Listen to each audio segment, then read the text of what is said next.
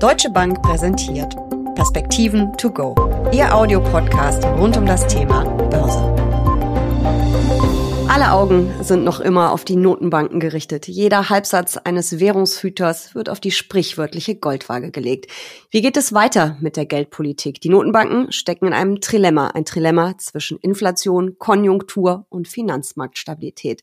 Was heißt das für die Märkte und wie war eigentlich das erste Quartal? Darüber sprechen Uli Stephan von der Deutschen Bank und ich in den Perspektiven to go.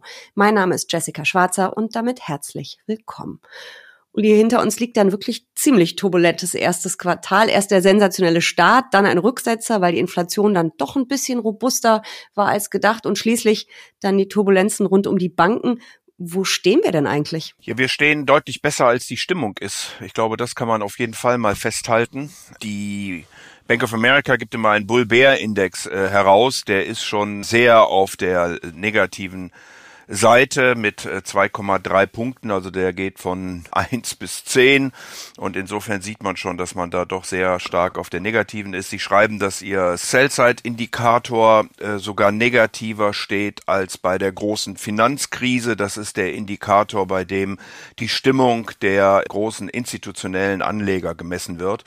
Und wenn man das dann eben vergleicht, den tatsächlichen Ständen, wo der MSCI World zum Beispiel 7,3 Prozent zugelegt hingelegt hat im ersten Quartal, dann ist das eben ganz bemerkenswert. Also wir haben insgesamt doch eine sehr ordentliche Entwicklung an den Börsen gesehen im ersten Quartal, aber die Stimmung ist ausgesprochen schlecht. Aber woher kommt denn das, dass die Stimmung wirklich so mies ist? Weil man sieht ja auch auf Social Media, wie die Privatanleger dann diskutieren. Das klingt immer irgendwie nach Weltuntergang. Ja gut, wir haben über die Geldpolitik und die Verschärfung der Finanzkonditionen ja über eine schwächere Konjunktur gesprochen. Das glauben wir auch nach wie vor. Es gibt aber einige Auguren, die eben von einer schweren Rezession sogar ausgegangen sind. Wenn jetzt aufgrund der Turbulenzen im Finanzsektor die Finanzierungskonditionen noch anziehen, also Banken nicht mehr so leicht Kredite vergeben beziehungsweise mit anderen Konditionen vergeben, dann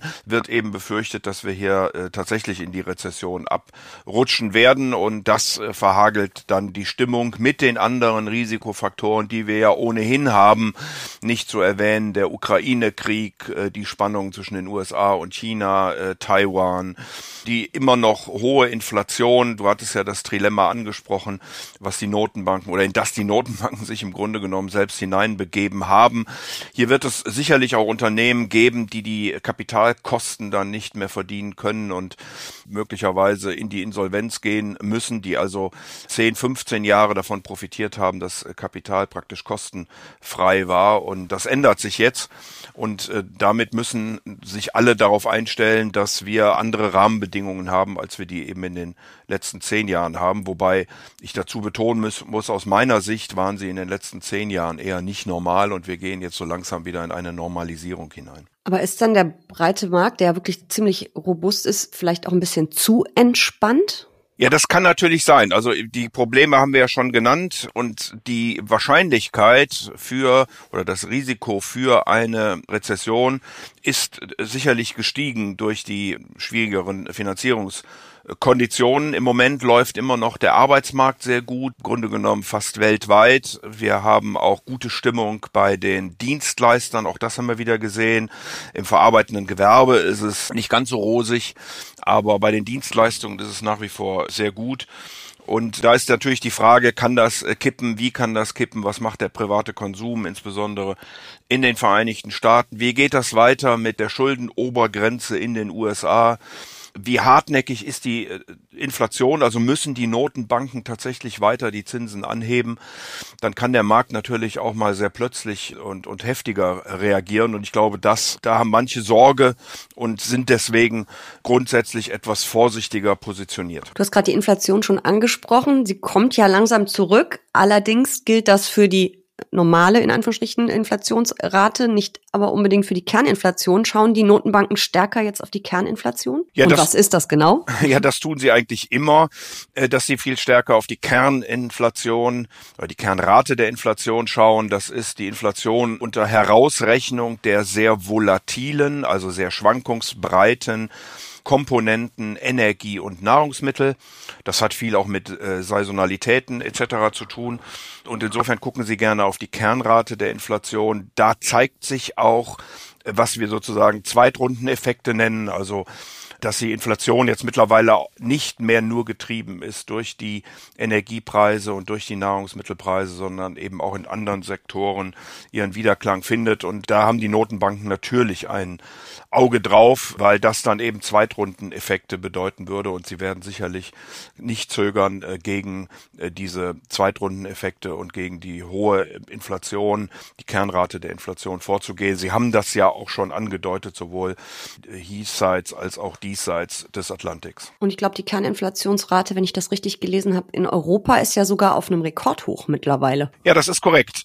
Die ist ähm, gleich geblieben, wie sie äh, zuvor war, aber sie ist etwas höher als erwartet worden war, mit 5,7 Prozent. Das ist natürlich viel zu hoch.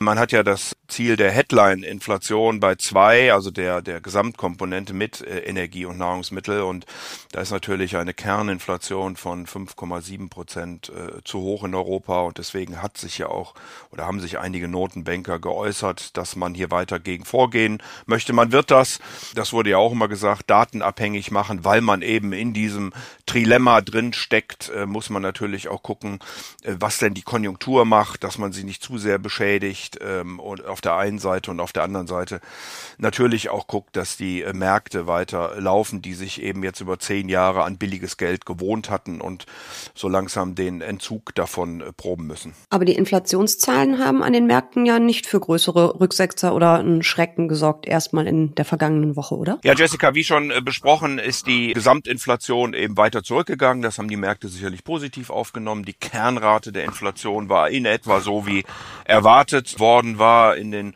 USA der äh, PCE-Deflator, also ein noch breiteres Maß als der Warenkorb, ist sogar äh, gesunken. Also Insofern hatten hier die Marktteilnehmer tatsächlich ein Stück weit die Hoffnung, dass die Inflation langsam in den Griff zu kriegen ist, ausgehend von den USA, dann sicherlich mit einer Verzögerung mhm. in Europa, weil die Notenbank auch später angehoben hat. Lass mich noch einen Satz sagen. Jetzt gerade hat die OPEC angekündigt, völlig überraschend, dass sie 1,1 Millionen Barrel pro Tag Öl aus dem Markt herausnehmen möchte, also das Angebot äh, verknappen. Die Ölpreise sind in der ersten Reaktion damit deutlich angestiegen, über fünf Prozent. Und das könnte natürlich dazu führen und hat auch schon erhebliche Proteste aus dem Weißen Haus beispielsweise in Amerika äh, hervorgerufen, dass die Inflation hier doch nochmal ein Stück weit an zieht. Also diese Sachen muss man weiter beobachten. Wir haben äh, sicherlich es noch nicht geschafft, die Inflation so weit runterzudrücken, dass man sagen könnte, man lässt es von hier aus laufen, sondern die Notenbanken werden auf all diese Komponenten weiter setzen müssen und dann eben ihre Geldpolitik entsprechend anpassen. Und das dritte Thema, bei dem Trilemma war ja die Finanzmarktstabilität, wo wir eben ja auch auf die Banken und die jüngsten Turbulenzen schauen. Ähm, das müssen die Notenbanken sicherlich auch im Blick haben und sie stützen da ja auch zumindest in den USA kräftig, richtig? Ja, das ist vollkommen äh, korrekt, dass äh, Liquidität zur Verfügung gestellt wird. Allerdings muss man hier sagen, es gibt keinen wirklichen Stress am Markt, wenn man sich beispielsweise die Differenz anguckt zwischen dreimonatigen Ausleihungen und Übernachtgeld bei den Banken, also den Interbankenmarkt, dann ist das Stressvolumen sozusagen ein bisschen erhöht, aber weit von den Höchstständen sowohl bei Corona wie auch in der Finanzkrise entfernt.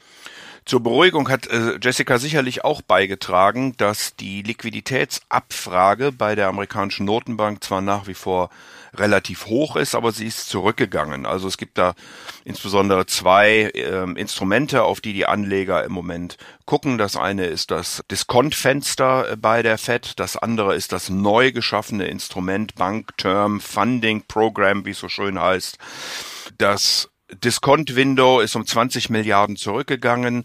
Das Bank Term Funding Programm nur um rund 10 Milliarden nach oben gegangen. Also insgesamt hier 10 Milliarden weniger Liquidität nachgefragt. Das heißt zumindest für den Moment, wie gesagt, wenn man sich die Kapitalmarktindikatoren, die Spreads anguckt, aber auch die Liquidität, Liquiditätsnachfrage scheint es zumindest keinen besonders hohen Stress an den Märkten zu geben. Wenn wir uns dieses Trilemma nochmal vor Augen führen. Also wir haben die Konjunktur, wir haben die Inflationszahlen, wir haben die Finanzmarktstabilität, so wie besprochen. Wie berechenbar ist die Geldpolitik dann im Augenblick noch? Womit rechnest du? Geht es weiter hoch mit den Leitzinsen? Haben wir unseren Top bald erreicht? Ja, das ist genau der Punkt. Wenn die Notenbanken nur auf ein Ziel gucken, dann ist es relativ klar, wie sie sich ausrichten äh, werden. Natürlich wird dann auch immer noch Rätsel geraten. Man erinnert sich, bei Alan Greenspan wurde äh, philosophiert, je nachdem, wie rum er die Tasche auf den Tisch legt, wo die Geldpolitik hingehen könnte. Wenn ich aber drei Ziele gleichzeitig verfolgen muss, dann wird es natürlich sehr stark datenabhängig und damit etwas unberechenbarer. Und vor dem Hintergrund finde ich es verständlich, dass die Anleger da etwas vorsichtiger sind, weil wahrscheinlich die Risikoprämien äh, raufgehen werden. Also der Kapitalmarkt, die Kapitalmarktteilnehmer werden höhere Renditen erwarten, fordern, wenn sie ins Risiko gehen, weil eben die äh, Erwartungen, die Prognosen äh, für die Zukunft hier deutlich komplizierter geworden sind. Wie stelle ich mich als Privatanleger darauf ein? Ja, ich glaube, es ist etwas äh, paradox. Man sollte, was den Gesamtmarkt angeht, wahrscheinlich nicht zu offensiv sein. Ich glaube aber, dass es in einzelnen Sektoren für einzelne Themen äh, durchaus große Chancen gibt in, in diesen Märkten. Und äh, jetzt ist wirklich die Zeit, wo man sich genau anguckt, Picking betreibt in einzelnen nochmal Themen oder Sektoren. Ich will jetzt noch nicht mal auf Einzeltitel unbedingt gehen müssen, aber wir sehen ja doch, dass auch jetzt im ersten Quartal die ja, die Sektoren oder die Entwicklung der Sektoren doch sehr breit auseinandergeht und insofern eröffnen sich damit eben auch erhebliche Chancen am Markt. In welchen Branchen siehst du diese Chancen? Ja, ich wäre grundsätzlich etwas defensiver im Moment aufgestellt, vor dem Hintergrund, dass wir gerade bei der Technologie eben schon erhebliche Kursgewinne gesehen haben. Wenn ich mir beispielsweise den MSCI Growth Index angucke, liegen wir bei über 15 Prozent plus äh, year to date. Wenn ich bei defensiven äh, Aktien bin, dann bin ich um die Nulllinie herum. Wahrscheinlich kann man sich für die nächsten Wochen auch durchaus mal etwas defensiver hier aufstellen und angucken, Value-Aktien, äh, die vielleicht interessant sind. Hier gibt's auch eine Diskussion, inwieweit die Technologie mittlerweile eher Value ist, weil die Wachstumsraten mhm. nicht mehr so hoch sind und der äh, Cashflow, also der, der kontinuierliche Einnahmen, die generiert werden, doch sehr robust sind. Also nochmal, ich glaube, dass wir hier Favoritenwechsel durchaus sehen können, wenn die Inflation nachhaltiger ist, die Notenbanken das tun, was sie jetzt zumindest auch in der letzten Woche wieder angekündigt haben, nämlich weiter gegen die Inflation vorgehen, dann steigen die Zinsen, dann sollte es bei den schon sehr gut gelaufenen Technologiewerten vielleicht mal den ein oder anderen Rücksetzer geben und die defensiven oder Value-Aktien vielleicht etwas besser performen nach dem turbulenten ersten Quartal mit, aber trotzdem guten Kursgewinn. Ähm, was ist deine Prognose für 2023? Wird es ein gutes Aktienjahr? Ja, wir haben das ja immer gesagt, dass es äh, ein gutes Aktienjahr oder ein besseres zumindest als 2022 werden sollte. Das, das ist nicht schwer. Würde ich auch immer noch unterstreichen, dass das dem so ist. Wir haben jetzt sicherlich nochmal neue Themen äh, dazu bekommen. Wir haben alte Themen, die noch nicht weggeräumt sind. Hm. Wie gesagt, die, das Risiko, dass wir doch in eine Rezession Rezession abreichen ist durch die Turbulenzen, äh, die es da im, Finanzbereich gegeben hat, sicherlich nicht kleiner geworden. Aber ich gehe nach wie vor nicht von einer schweren Rezession aus. Ich glaube auch, dass die Gewinne der Unternehmen, die ja schon massiv nach unten revidiert worden sind, nicht noch weiter stark fallen werden. Man muss sich vor Augen führen, dass das, das Bruttoinlandsprodukt beispielsweise der Vereinigten Staaten von Amerika in seit der Corona-Krise um über 30 Prozent gestiegen ist, und zwar nominal, und Gewinne sind ja typischerweise nominal. Das bedeutet eben mit einigermaßen Wachstum plus Inflation sollten die Unternehmensgewinne einigermaßen ordentlich reinrollen. Wir erwarten hier nicht große Steigerungen, aber der Markt hatte eben Ende letzten Jahres gepreist, äh, dass wir einen deutlichen Rückgang kriegen, zum Beispiel im S&P 500 von rund 220 auf 190 Gewinn pro Aktie. Wir sind mittlerweile in etwa äh, flat in den Erwartungen, also wieder bei rund 220 Dollar pro S&P 500. Ja, vielleicht wird es ein kleines Plus werden, aber es wird wahrscheinlich das große Minus, es sei denn, es passiert jetzt noch weiteres im Laufe des Jahres, äh, vermieden werden können. Also ein optimistischer Uli Stefan. Danke für diese Perspektiven to go. Sehr gerne.